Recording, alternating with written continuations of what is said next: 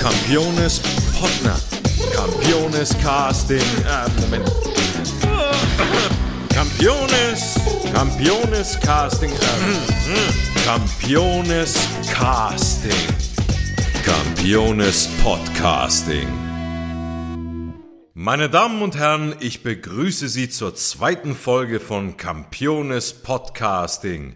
In dieser Ausgabe werde ich einer Kollegin spannende Anekdoten und bislang hinter dem Vorhang Verborgenes entlocken können, so dass Sie, liebe Hörerinnen und Hörer, Ihr Ohr ganz dicht am Innenleben des Wuppertaler Opernhauses haben.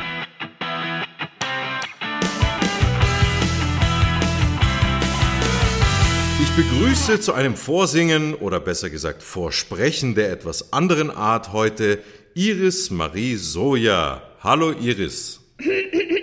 Hallo Sebastian. Schön, dass du da bist. Was hast du denn für uns vorbereitet? Oh, oh, oh je, ich habe mich noch gar nicht eingesungen. Ich muss mich noch mal kurz aufs Klo verziehen. Alles klar. Ja, wunderbar.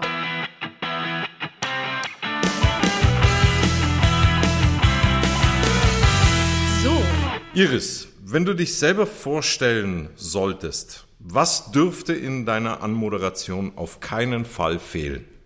Oh ja, um es kurz zu halten, ich bin Iris Marie, ich komme aus Hannover. Mein Leben war schon seit der Kindheit von, von der Oper geprägt und ich hatte nach meinem Studium in Berlin und München dann das Glück, ins Opernstudio nach Mannheim zu kommen und bin dann vor drei Jahren nach Wuppertal gezogen in mein erstes Festengagement als Mezzosopran. Gab es für dich ein musikalisches Schlüsselerlebnis in deinem Leben, bei dem du wusstest, das ist es, jetzt werde ich Opernsängerin? Ja, da gab es natürlich einige Momente im Alltag von zwei Opernsängern. Da bekommt man als Kind so einiges mit an schönen Eindrücken aus äh, Generalproben, in denen man sitzt. Zum Beispiel im Rigoletto äh, war ich, saß ich, glaube ich, mit drei Jahren und habe ganz laut Papa gerufen zum Schluss, der den äh, Herzog gesungen hat und um den ich natürlich fürchterlich Angst hatte, weil ich wusste gleich, sollte ihm theoretisch was Schlimmes passieren. Und ähm, ein ganz großes Erlebnis war für mich, als ich mit 14 Jahren endlich selber auf der Bühne stehen durfte an der Staatsoper Hannover. Ich war zuvor schon einige Jahre im Mädchenchor Hannover und der stellte dann regelmäßig auch die drei Knaben in der Zauberflöte. Mein Vater hatte schon abertausende Vorstellungen als Tamino gesungen und ich hatte mir insgeheim natürlich immer sehr gewünscht, da auch mal ja, das, das wagen zu dürfen und das erleben zu dürfen und in diese berühmten Kostüme selber mal reinschlüpfen zu dürfen, die man seit der Kindheit bewundert hat. Und ja, mit 14 oder ich glaube, ich war sogar 13, kam es dann endlich dazu und man hatte sehr wenig Proben, das ging alles zack, zack. Es war eine sehr alteingesessene, recht alteingesessene Inszenierung. Und dann plötzlich auf die Bühne quasi geschoben zu werden, war wie ein Schock. Also ich hatte fast eine Schockstarre. Gleichzeitig äh, war das eine wunderbare Loslösung von sich selbst, in diesem großen Ganzen aufgehoben zu sein, auf der Bühne, die Musik zu hören, auch akustisch die ganz neuen Eindrücke wahrzunehmen zwischen zum Beispiel Chor oder den anderen Solisten und dem Orchester gefühlt tausend Kilometer weiter vorne. Ja, das war natürlich ein sehr, sehr intensives, einschneidendes Erlebnis für mich.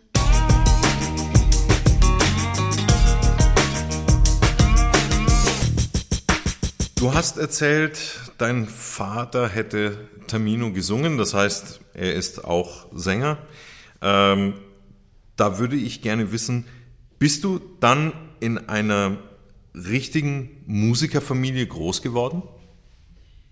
Ja, ich bin sogar in einer Opernsängerfamilie aufgewachsen als Einzelkind äh, in Hannover. Dadurch wurde das alles sehr unmittelbar ja, weitergegeben und diffundierte durch mich durch sozusagen tagtäglich am Küchentisch. Und ja, da, man hat natürlich auch viele negative Aspekte von dem Job schon mitbekommen. Stress mit Regisseuren oder, oder Dirigenten oder Problematiken, nicht unbedingt Stress, aber äh, ja, diplomatische Herausforderungen, die ja auch zu dem Beruf gehören. Aber es war sehr schön, meine Eltern abseits von ihrer Rolle als Eltern auf der Bühne zu sehen. Das war wie eine Erweiterung ihrer Persönlichkeit. für mich. Ja, und äh, das ist ein großes Glück gewesen.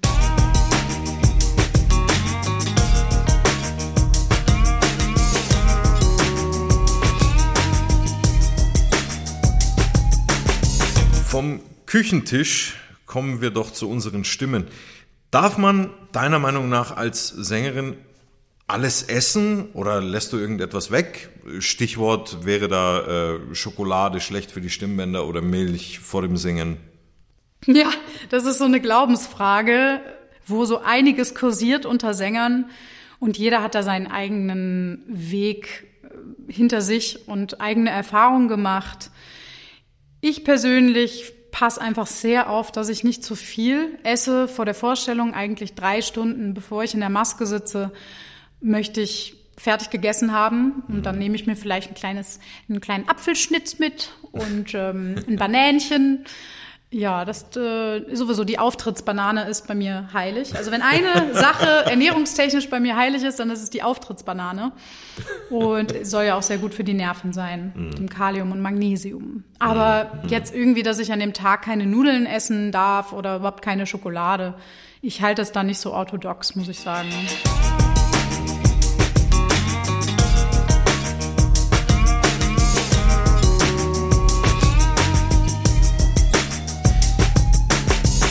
Selbst wenn wir schon mitten in den musikalischen Proben wieder sind, äh, vermissen wir alle die Bühne. Da äh, spreche ich für alle. Was geht dir denn am meisten ab? Also ich habe fast ein Jahr gebraucht, um wirklich zu spüren, was mir fehlt. Das klingt jetzt vielleicht total unleidenschaftlich. Ich habe in der ersten Zeit dieser Pandemie eigentlich sehr die Zeit abseits von der Bühne genossen. Ich habe viele neue Interessen entdeckt und in mir gefördert, für die sonst keine Zeit oder keine innerliche Ruhe da war. Mm. Aber inzwischen, gerade wo wir jetzt heute wieder eine Probe hatten mit Chor und wo man wieder dieses, dieses einmalige Gefühl des gemeinsamen Schwingens erleben darf, da merke ich doch, dass mir was fehlt. Und was mir auch fehlt, ist diese extreme Form der Konzentration, dass alle Sinne kom sich komprimieren und man absolut die Scheuklappen aufhat und weiß, jetzt geht's nur noch geradeaus. Und dann ist das wie ein freier Fall. Und dieser Moment des freien Falls, der fehlt mir jetzt doch ein bisschen. Auch wenn ich anfangs sehr froh darüber war, das endlich mal nicht im Nacken zu haben, hm. sondern diesen Gang zur Guillotine, wie ich manchmal so pessimistisch hm, hm. sage. Aber so fühlt sich je nach Rolle und äh, so Grundsituation auch mal an.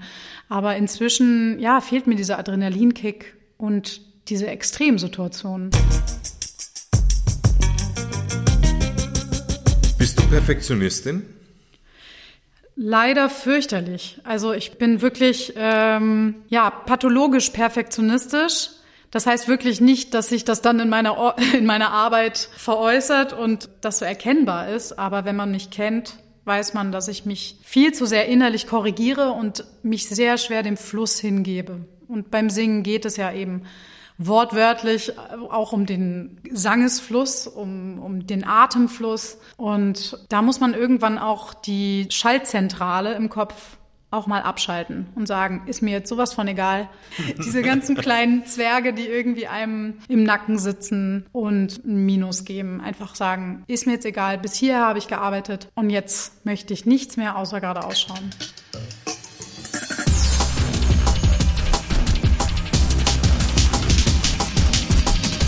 Trotzdem lieben Menschen ja kleine Pannen. Kannst du uns von einem Vorfall berichten? Pannen? Oh je, also Pannen sind mir noch nicht zu viele passiert. Natürlich gibt's tausend kleine Momente, die Requisite fällt einem runter oder man stolpert leicht, versucht dabei noch intelligent auszusehen. Und das sind genau diese Pannen, die die Menschen ja so charmant finden. Also ja, ich, also ich erinnere mich nur an eine sehr äh, schwierige Situation. Ich war in Mannheim beim Don Giovanni di Cellina und musste in dem Duett mit dem Don Giovanni, La Cida del La Mano, mhm. diesem wunderbaren Ohrwurm, auf einem großen pinken Schwein liegen, mich hinlegen, elegant während des Sings. Und dieses Schwein hatte leider keine horizontale Oberfläche, sondern eine sehr senkrechte Oberfläche, also ganz wahr, äh, realitätsgetreu. Und ich rutschte wirklich die ganze Zeit rechts, links, meine Probacken glitschen die ganze rechts, links hin und her und dabei irgendwie elegant äh, sich dem Don Giovanni hinzugeben, war dann doch irgendwie äh, ein Kampf. das glaube ich. Da fällt mir auch eine Don Giovanni-Anekdote ein. Mhm. Äh, und zwar war ich zu dem Zeitpunkt äh, der Don Giovanni und äh, musste mit Donna Anna in der äh, Ouvertüre unter einem überdimensionalen Bettlaken quasi äh, das äh, Liebesspiel vollziehen. Mhm. Ähm, an dem Tag hatte ich aber eine überdimensionale Gürtelschnalle an. Äh, oh. Und zwar deswegen, weil ich, weil ich ahne äh, schon etwas. Ja, es war es war eine Gürtelschnalle von äh, Dolce Gabbana, DEG Don Giovanni. Es war ein kleiner Witz unter Kollegen. In einem Moment dieser Choreografie, die wir machen mussten, saß Donna Anna auf mir drauf und äh, musste sich auf meinem Schoß dann eben auf und ab bewegen, äh, bis sie mich irgendwann extrem geschockt ansah. Ich aber nicht wusste, wieso. Nein. Dann habe ich dann Fragen zurückgeblickt. Unsere, unsere Blicke kreuzten sich für, ich würde mal sagen, eine Minute oder so, bis sie dann nach unten blickte, meine Gürtelschnalle sah und völlig erleichtert nach unten sagte und ich genau in dem Moment erst verstand, was sie gemeint hat. Und da mussten wir dann beide so anfangen zu lachen und äh, ja, so endete dann eben das Liebesvergnügen unter dem Bettlaken. Herrlich.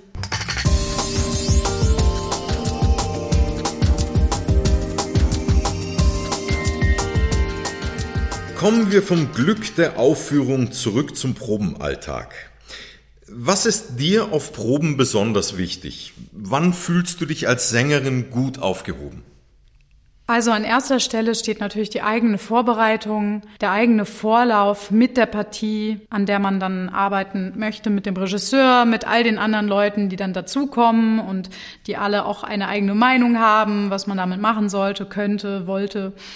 Ja, also die eigene Vorbereitung, sowohl technisch gesehen, also dass es wirklich schon in der Stimme sitzt, als auch von der Rolle selber her, also wie man die Rolle sieht, wie sehr man sie schon ans eigene Herz gelassen hat.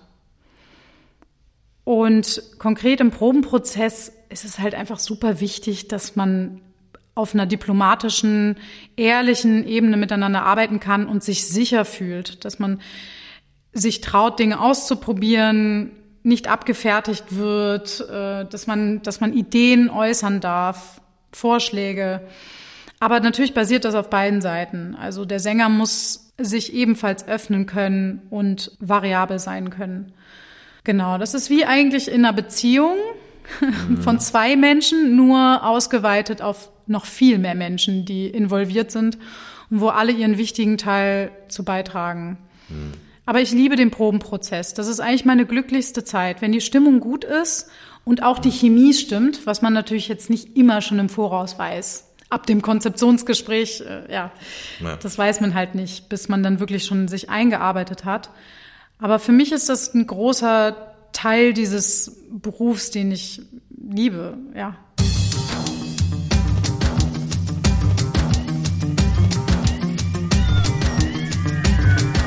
Simon hat mir in der letzten Folge erzählt, dass er sich auch schon mal mit Tenorarien einsingt. Gibt es irgendwelche Arienpartien, die nicht in deinem Stimmfach liegen, die du gerne mal singen wollen würdest? Ja, mein Leben lang wollte ich die Königin der Nacht natürlich singen. Das habe ich hinten auf dem Rücksitz im Auto auf der Fahrt in den Urlaub ganz laut gesungen, ohne mich selbst zu hören, mit den Kopfhörern drauf. Und äh, das ist natürlich seitdem ein Traum von mir, aber gerne eine Quarte tiefer. Aber ansonsten singe ich mich einfach gerne mit alten Arien ein, die gut sitzen, wo ich das Gefühl habe, von denen kann ich profitieren für das, was ich gerade vorbereite. Mit alten Arien meinst du Arien, die aber in deinem Stimmfach sind? Also ja, genau, genau, genau. Ja. Auf gut Deutsch kann man sagen, du bist in deinem Stimmfach am liebsten unterwegs? Aktuell schon, ja. Und welche Partien aus deinem Repertoire würdest du gerne noch singen oder beziehungsweise hast du noch nicht gesungen? Ja, ich bin ja noch ziemlich am Anfang. Ne? Also meine mhm. Liste von wirklich großen Fachpartien ist ja noch relativ kurz. Ich arbeite dran, die etwas länger zu machen und äh, mich weiter entfalten zu können. Deshalb freue ich mich eigentlich noch auf, auf die ganzen Händel-Partien, diese wunderbare Musik. Ähm, dann natürlich sowas wie Octavian und Mozart Zesto. Ja, es gibt sehr, sehr viel, was noch vor mir liegt, aber man muss ja auch immer schauen, wo man gerade steht, wie man sich gerade fühlt und äh, was gerade vor allem am gesündesten für die Stimme und fürs Herz ist. Und gibt es eine Partie, die du kaum erwarten kannst zu singen? Ja, Octavian.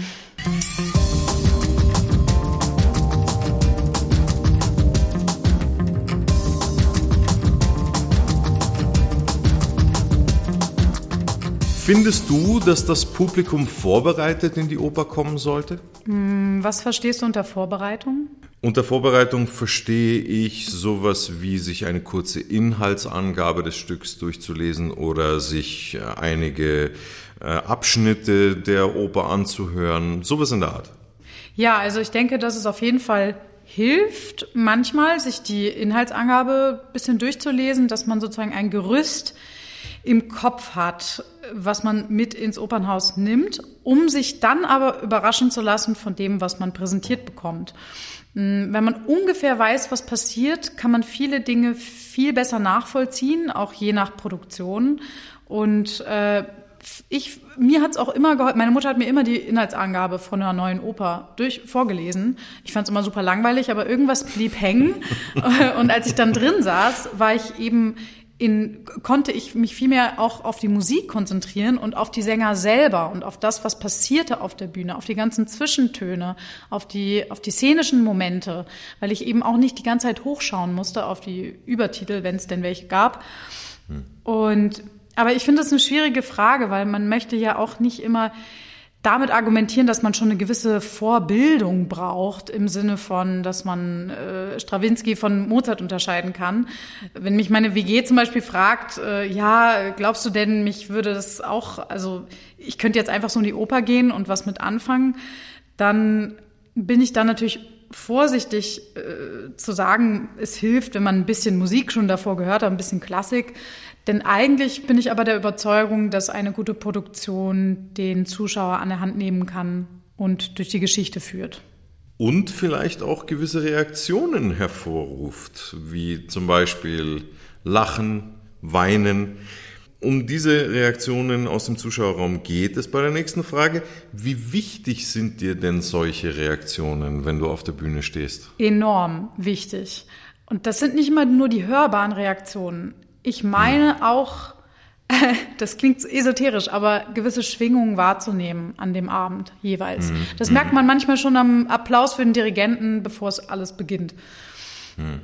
Allerdings gibt es dann auch Situationen, wo man weiß, dieser und dieser Lacher, der wird jetzt kommen und dann dröppelt irgendwie ein bisschen was rum und das war's dann. und es versiegt im Nichts und man denkt, so, was ist denn heute los? An anderen Tagen ziehen die Witze am besten, die man eigentlich selber für unmöglich hielt oder ja, super uninteressant und die Leute sind am Johlen und haben ja, haben eine Party.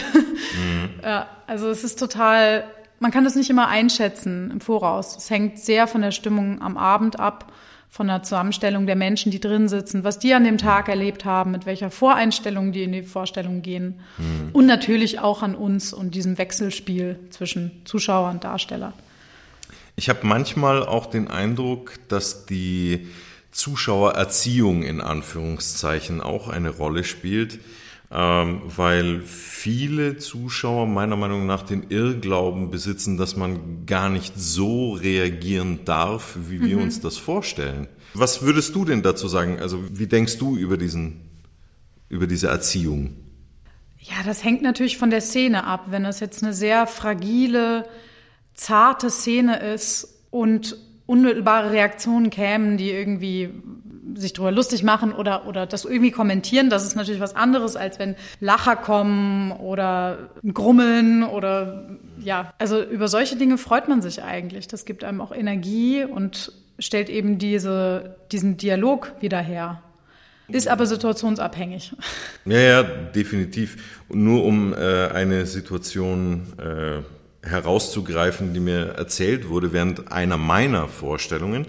Äh, mein ehemaliger Professor saß im Zuschauerraum und äh, hinter ihm sagte eine Ehefrau zu ihrem Mann, kurz bevor das Stück äh, losging, du, geh, wenn du aber laut lachst, dann stehen wir auf und gehen. Oh. Also so geht das nicht. Der arme Mann. Ja, der arme Mann, der musste sich so Och oft das nein. Lachen verkneifen, weil dann eben die Frau ihn böse angeschaut hat. Und äh, mein Professor hat das mitbekommen, er äh, seines Zeichens auch äh, ein relativ berühmter Sänger, und meinte und meinte dann eben zu der Dame, lassen Sie doch den Mann lachen, wenn es was zu lachen gibt. Es wäre doch schlimm, Mhm. wenn es nichts zu lachen gäbe in einer Komödie. Ja, das ist eine gewisse Unterdrückung der kathartischen Wirkung des Theaters, ne? Ich Genau. Darum geht Genau. es ja eigentlich, dass man sich in andere Zustände hineinbegibt und Anteil nimmt. Und wenn man sich dann dieser unmittelbaren Reaktion nicht entledigen kann, dann steht das natürlich im Widerspruch dazu, was das Theater eigentlich bewirken möchte. Ich erinnere mich doch äh, gerade an auch an eine Situation in Pelléas und Mélisande. Da hatten wir zum Schluss, kurz vor dem Mord, eine Liebesszene zwischen Pelléas und Mélisande und das war eine sehr intensive Szene zusammen mit der Musik und äh, ich als Darsteller war da 100 Prozent involviert in dem Moment. Aber ein Herr aus dem Publikum hat halt ziemlich laut vor sich Schweinkram gezischt. und das hört man dann so mit einem Viertelohr mit und das reißt einen dann doch ziemlich aus dem Moment. Also, Hm. Habe ich, hab ich wieder was für meinen Anekdotenschatz? Dankeschön.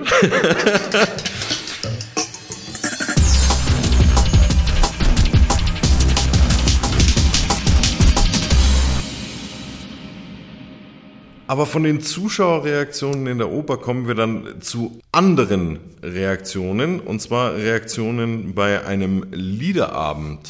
Ich sage das eben deshalb, weil wir ja äh, am Ende der letzten Spielzeit ja auch einige Liederabende hatten, in denen du ja auch mit dabei warst. Dort ist natürlich äh, die Reaktionslage beziehungsweise die Publikumslage ja auch ganz anders. Was macht für dich da den Reiz an einem Liederabend aus? ja, all die dekorierenden Elemente des Bühnenbilds, des Kostüms, des Make-ups, die fallen ja weg. Und allein dadurch ist das schon eine viel purere Version der musikalischen Kommunikation. Und das macht einen Liederabend zu was extrem Intimem. Ich bin von einem Liederabend fürchterlich nervös. Ich hatte noch gar nicht viele. Ich hatte hier in Wuppertal sogar überhaupt meinen ersten. Vor zwei Jahren, glaube ich. Und ich war nicht bereit für das Maß an Nervosität, das ich dann doch kurz davor verspürte. Das hat mich sehr überrascht, aber es ergibt Sinn, wenn man überlegt, wie sehr, wie nackt man dasteht vor den Menschen, nämlich als Privatperson und als Künstler im gleichen Moment. Ja, das ist eine ganz äh, heikle, wunderbare, intime Situation. Ähm, findest du auch, dass es in so einer Situation dann im Gegensatz eben zu einer Opernaufführung einen ganz anderen Spannungsbogen gibt? Ja, absolut. Absolut. In der Oper sind ja meistens die Auftritte komprimiert für einen. Also man taucht in eine Szene ein, man taucht wieder ab, man hat eine Arie, man hat Rezitative. Aber beim Liederabend muss man ja die Anspannung und die Konzentration auf das Lied zuschneiden, was man als nächstes singt. Und da das meistens nur ein paar Minuten sind, komprimiert sich die ganze Aufmerksamkeit so sehr, die man aufbringen muss, da hier jedes Stück eine andere Energie hat, einen, einen anderen Spannungsbogen. Und insofern finde ich einen Liederabend rein von der Konzentration her viel anspruchsvoller als die meisten mittelgroßen Partien auf der Opernbühne. Um diesen Aufgaben gewachsen zu sein, braucht man ja auch eine gewisse Ausbildung, vielleicht auch ein Vorbild, das einem äh, das Ganze äh, vormacht. Hast du denn ein Vorbild? Und wenn ja, wer und warum? Ich habe Vorbilder für verschiedene Funktionen, verschiedene Dinge, die ich mir für mich selber wünsche oder die mich faszinieren an Menschen. Äh, ich habe natürlich meine Lehrerinnen, die für mich eine große Vorbildfunktion erfüllt haben in der Vergangenheit, die mir auch auf mentaler Ebene viel vermitteln konnten und auch vor allem vorleben konnten. Ich glaube, das ist noch wichtiger als vermitteln oder etwas äh, beibringen wollen, wenn man merkt, jemand lebt das, was er sagt und steht mit beiden Beinen als Frau selbstbewusst im Leben und äußert sich selbstbewusst, dann überträgt sich das auf einen selber. Und das ist wahnsinnig wertvoll. Da habe ich zum Beispiel, ich habe viele äh, wichtige Menschen in meinem Leben gehabt in den letzten zehn Jahren meiner Ausbildung, aber meine Lehrerin Christiane Ifen in München ist so eine Person, die eine unglaubliche Ausstrahlung hat, mhm. eine hochintelligente, sensible Person ist und gleichzeitig selbstbewusst und selbstbestimmt ist. Und das ist für mich inspirierend und faszinierend.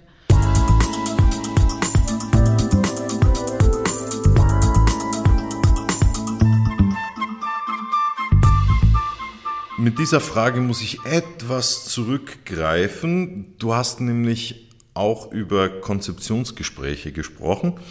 Und äh, in einem Konzeptionsgespräch wird auch gezeigt, was wir denn im Endeffekt auf der Bühne für Kostüme tragen. Mhm. Ähm, wolltest du schon mal eins dieser Kostüme am liebsten mit nach Hause nehmen? Es gab mehrere, die ich direkt hätte verbrennen wollen, ehrlich gesagt. Also mit nach Hause nehmen ist schon schwieriger. Ähm, ja, natürlich. Also es gab, es gab schon Entwürfe, wo man sofort denkt, endlich, endlich darf ich mal was Schönes tragen. Als Mezzosopranistin hat man ja auch nicht immer die, die wunderbarsten äh, Roben an, sondern ist oft so ein bisschen, ja, die, die Amme oder die Freundin, ja. Kannst du so ein schönes Kostüm mal beschreiben, damit, äh, damit das Publikum sich auch ein Bild machen kann? Mein Lieblingskostüm oder das ideale Kostüm? Beides. Beides vielleicht. Ja, also das ideale Kostüm ist natürlich etwas, was einen aus dem Alltag herausreißt, was absolut rausfällt in Form, Farbe, Struktur, was einem eben die Möglichkeit gibt, wortwörtlich in ein anderes Ich hineinzuschlüpfen. Jetzt vom praktischen Aspekt her ist für mich das perfekte Kostüm eins, in dem ich mich wohlfühle. Das heißt, wo ich weiß, da wird mit meinen Proportionen gut gespielt und gut umgegangen und nicht mhm. gegen meine Proportionen gearbeitet. Das ist sehr wichtig. Außerdem ist sehr wichtig, dass man gut drin atmen kann, dass es flexibel mhm. ist, man sich nicht äh, eingekerkert fühlt und sich dann plötzlich auf der Bühne Gedanken darum machen muss, anstatt um das, worum es eigentlich geht. Mhm. Genau. Ja. Und weil du ja auch schon gesagt hast, dass du viele Kostüme hattest, die du am liebsten gerne verbrennen wollen würdest, äh, da du das aber nicht machen darfst, wie gehst du denn mit so einem Kostüm um? Ja, also äh, auch da ist natürlich wieder eine Kompromissbereitschaft gefragt, diplomatische Fähigkeiten mit der Kostümbildnerin oder dem Kostümbildner da habe ich auch viel dazu gelernt. Am Anfang habe ich nach dem Motto Friss Vogel oder stirb gelebt, habe mhm. irgendwie alles so angenommen, wie es mir präsentiert wurde. Man kommt, man will ja nie negativ auffallen. Gerade als Frau hat man immer Angst, als Diva rüberzukommen oder als schwierig zu wirken. Das habe ich jetzt über einen Haufen geworfen und äh, ja, man muss einen Mittelweg finden. Solange es um Komfort geht, finde ich, hat der Sänger das absolute Recht zu sagen, er möchte dies oder er möchte das nicht. Wenn es um den künstlerischen Aspekt geht, muss man natürlich akzeptieren, was der Kostümbildner im Auge hatte und auch im Zusammenhang mit den anderen Figuren, mit der Produktion, mit der Ästhetik der Produktion. Da geht es eben nicht um einen selber und um die eigene Meinung oder die eigenen Geschmäcker. Hm. Wobei ich aus meiner Erfahrung sagen muss, du hast wahnsinniges Glück, dass du so Sachen wie Landstreicher, Invalide und so weiter nicht spielen musst, denn die haben grausame Kostüme teilweise. Warum? ja, ich durfte zum Beispiel mal in äh, Lumpen auftreten. Und zwar in richtigen Lumpen die äh, vom Stoff her auch wahnsinnig unangenehm war, die äh, in den Stiefeln hängen geblieben sind. Das heißt, ich konnte meine Stiefel, ich würde mal sagen, nach 20 Minuten Kampf erst richtig ausziehen, weil der Stoff an der Innenseite des Stiefels hängen blieb. Und teilweise konnten die auch nicht richtig gereinigt werden. Das heißt, die rochen dann auch nicht mehr so dolle. Ja, aber also in der Hinsicht, glaube ich, haben Frauen schon damit ein bisschen mehr zu kämpfen. Also mit den Korsetts und mit allem, was auch, wir müssen uns auch oft ausziehen und enge Sachen anhaben. Äh, ich glaube, da haben wir Frauen das ehrlich gesagt schwieriger. Lumpen klingt da für mich gar nicht so schlimm. Worum ich euch nicht beneide, sind die aufgeklebten Bärte, die einem dann in den Mund fusseln beim Singen. Kostüme kann man ja wechseln. Wenn du aber deine Stimme mit einer anderen Fähigkeit auswechseln könntest, welche wäre sie? Also meine Stimme ist ja mein primäres Ausdrucksmittel, schon mein Leben mhm. lang, bevor ich eben sie professionell benutzt und ausgebaut habe. Deshalb könnte ich mir das jetzt im ersten Moment nicht vorstellen. Aber wenn ich müsste, also wenn sie mir genommen werden würde, dann fände ich es schön, mit dem Körper mehr in den Ausdruck zu gehen, also zu, mehr Tanz zu machen, mehr. Mhm. Ich habe mich schon immer ein bisschen nach Ausdruckstanz gesehnt, auch schon als Kind, mhm. aber mhm. hatte nie so richtig das Selbstbewusstsein, mal zu schauen, wo man das machen kann. Dann kommen wir jetzt zu unserer berühmt-berüchtigten Prestissimo-Runde. 21 schnelle Fragen, ganz spontan, Ganz direkt. Iris, bist du bereit? Oh Gott, oh Gott, kann ich noch einen Espresso haben, bitte? Also, und los geht's. Regen oder Sonne? Regen. Hose oder Rock? Hose. Brille oder Kontaktlinsen? Brille. Obst oder Gemüse? Obst. Puzzeln oder Fernsehen? Puzzeln. Tee oder Kaffee? Tee. Schwarz oder weiß? Schwarz. Holz oder Plastik? Holz. Singen oder tanzen? Singen. Weihnachten oder Ostern? Oh, Weihnachten. Hänsel oder Gretel? Hänsel. Warm oder kalt? Kalt. Berge oder Meer? Berg. Süßes oder salziges Popcorn? Süß. Sal Süß-salziges. Haha. Sehr eindeutig. Sport oder Faulenzen? Sport. Tag oder Nacht? Tag. Reisen oder zu Hause? Reisen. Klavier oder Geige? Klavier. Duschen oder Baden? Duschen. Pizza oder Pasta? Pasta. Händel oder Humperdink? Humperdink. Hast du noch Luft? Nein. Nein. Wo holst du denn in Wuppertal am liebsten Luft? Das heißt, welches ist dein Lieblingsort in Wuppertal? Mein absoluter Lieblingsort ist mein Wald im Zooviertel, also hinter dem Zoologischen Garten. Und da bin ich eigentlich jeden Tag. Und da wirst du heute auch hingehen? Definitiv in der Mittagspause. Das war's auch schon mit unserer Casting-Runde aus dem kleinen Foyer der Oper Wuppertal. Vielen Dank an unseren Gast Iris Marie Soja.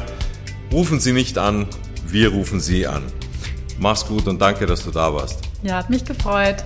Denkt daran, folgt uns auch auf den Social Media Plattformen. Auf denen könnt ihr uns auch eure Vorschläge schicken, wen wir denn als nächstes an unser Mikrofon holen sollen. Bis dahin, ich bin Sebastian Campione. Bleiben Sie gesund. Bis zum nächsten Mal.